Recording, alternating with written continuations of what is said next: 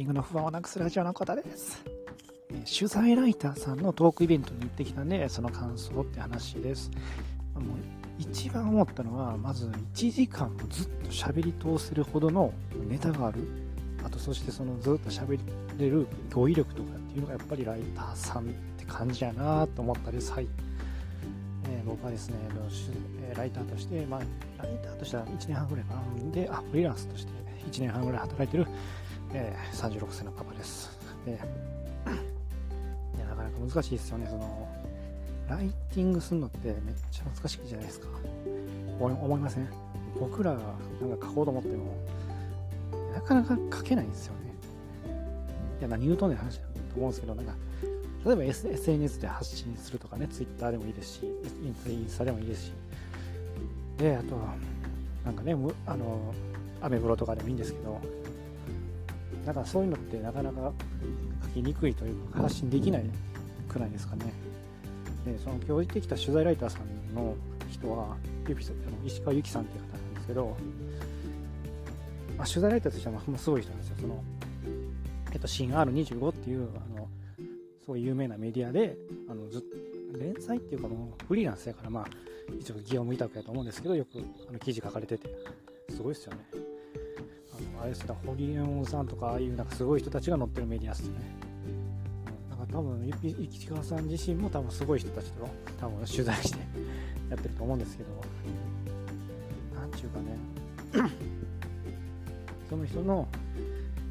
なんていうんですかね、なんかもうずっと喋ってたんですよね。すごいなと思って。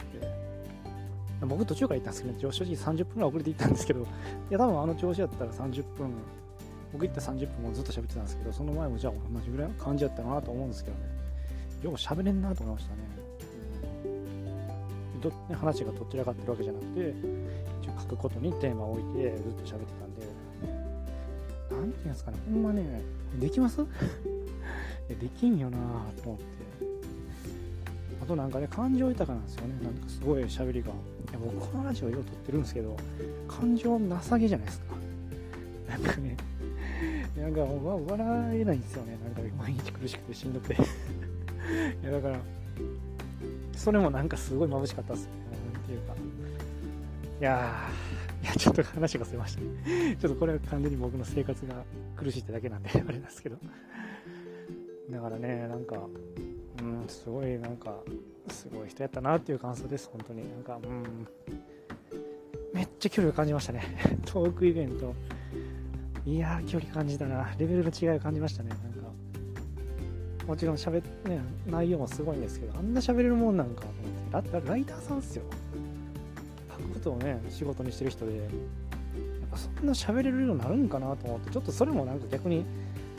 なんかう嬉しいって言ったらあれですけどね、自分ももしかしたらそういうような人間になるかもと思ったらなりたいですよね、と思ったんですよね。うん、いやもうほんまね、ちょっと話またそれるんですけど、喋れないですよね。こと仕事に関すると、もう。ほんま今日もね、いろいろ仕事、もちろん30分遅れた理由も仕事で遅れたんですけど、うん、なんかもう、ね、あの、もっとね、いろいろちゃんと言ってみたいな感じをね、あの先輩からのご指摘を受けたりして、うん自分で言ってるつもりないけどなと思いながらなんかこういうそのほうれん草みたいなところですかね。全然そういうのが下手くそでなんか書くとか言う以前になんか発信するとかアウトプットするとか自分のことをね言うっていうのはほんまになんかねうんすいません。なかなかねその自分のことをね発信するのがほんまね下手くそなんですよね。いやーもう今日は、なんていうか、ちょっとあの概要欄にね、リンク貼っときますんで、その、えっ、と、イベントの見逃し配信の YouTube ライブの見逃し配信もあったんで、そのリンク貼っときますんで、よかったらね、あの、その石川さん、取材ライターの石川さんの発信、あの、トークイベント見てもらって、その各習慣ということで、まあ、あの、まあ、ちょっとね、あの僕が見て、なんか思ってた観点としてちゃうんですけど、その、なんていうか、書けない人が書けるようになるようなね、ハードルをね、書くハードルをね、ブログとかね、いろんな日記とかをね、書くハードルを下げる、ね、ためのなんか、すごいイベントやって、それもね、すごいためになったさね、あの発信内容もね、トークイベント内容もすごいためな内容やったんで、あの、あのよかったらね、概要欄のリンクから見てみてください。いやーね、それもそうなんですけど、ね、なんかすごいいいこと言ってましたね、なんか、あの、なんていうかね、ちょっとそれはもう、私たち、なんて言ってたかな。いや、いいこと言ってたんですけどね、なんかね、私って書くんじゃなくて、私たちって書いたら、あの、まあ、読者を巻き込めるというわね。うん、私って書くところね、私たちって書くとか。うん、なんかすごい、なんかすごいテクニックあるやなと思って見てました。でもそれもそうなんですけどね、やっぱ、こんだけ喋れるようになりたいわって思いましたね。やっぱそこっすね、ほんまに。キラキラしていきたいよねっていう。いやー、生活もっと楽ならんかな。っていうね、あ今日はトーク便、え取材ライターさんのトーク便とに行ってきたっていう感想でした。ね、いやなんかもうオンラインでね、多分見てもよかったかもなんですけど、やっぱ、うん、生で見てよよかったですね。なんか自分との違いを感じました。やっぱすげえな。すげえ人はすげえやなと思っ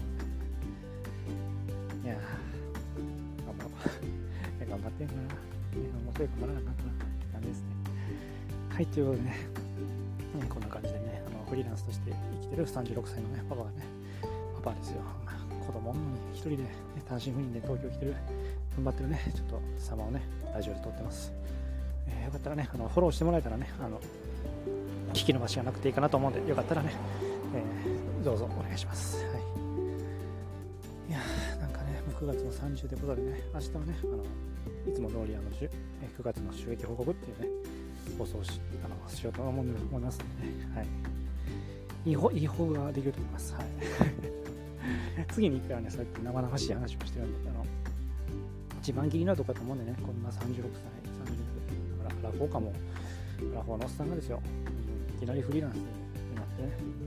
どんなどんなもんなんやろね。皆さん気になってるとこだと思うんでね。9月いろいろあった。ということでね、またあの放送しますんでね、よかったら聞いてください。最後まで聞いてもらってありがとうございました。ちょっとね、皆さん、まだまだ9月で暑いっちゃ暑いけどね、だんだんちょっと寒くなってきたと思うんでね、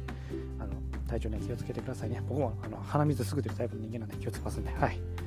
最後まで聞いてもらってありがとうございました。次回はまたよろしくお願いします。それではまた、バイチャ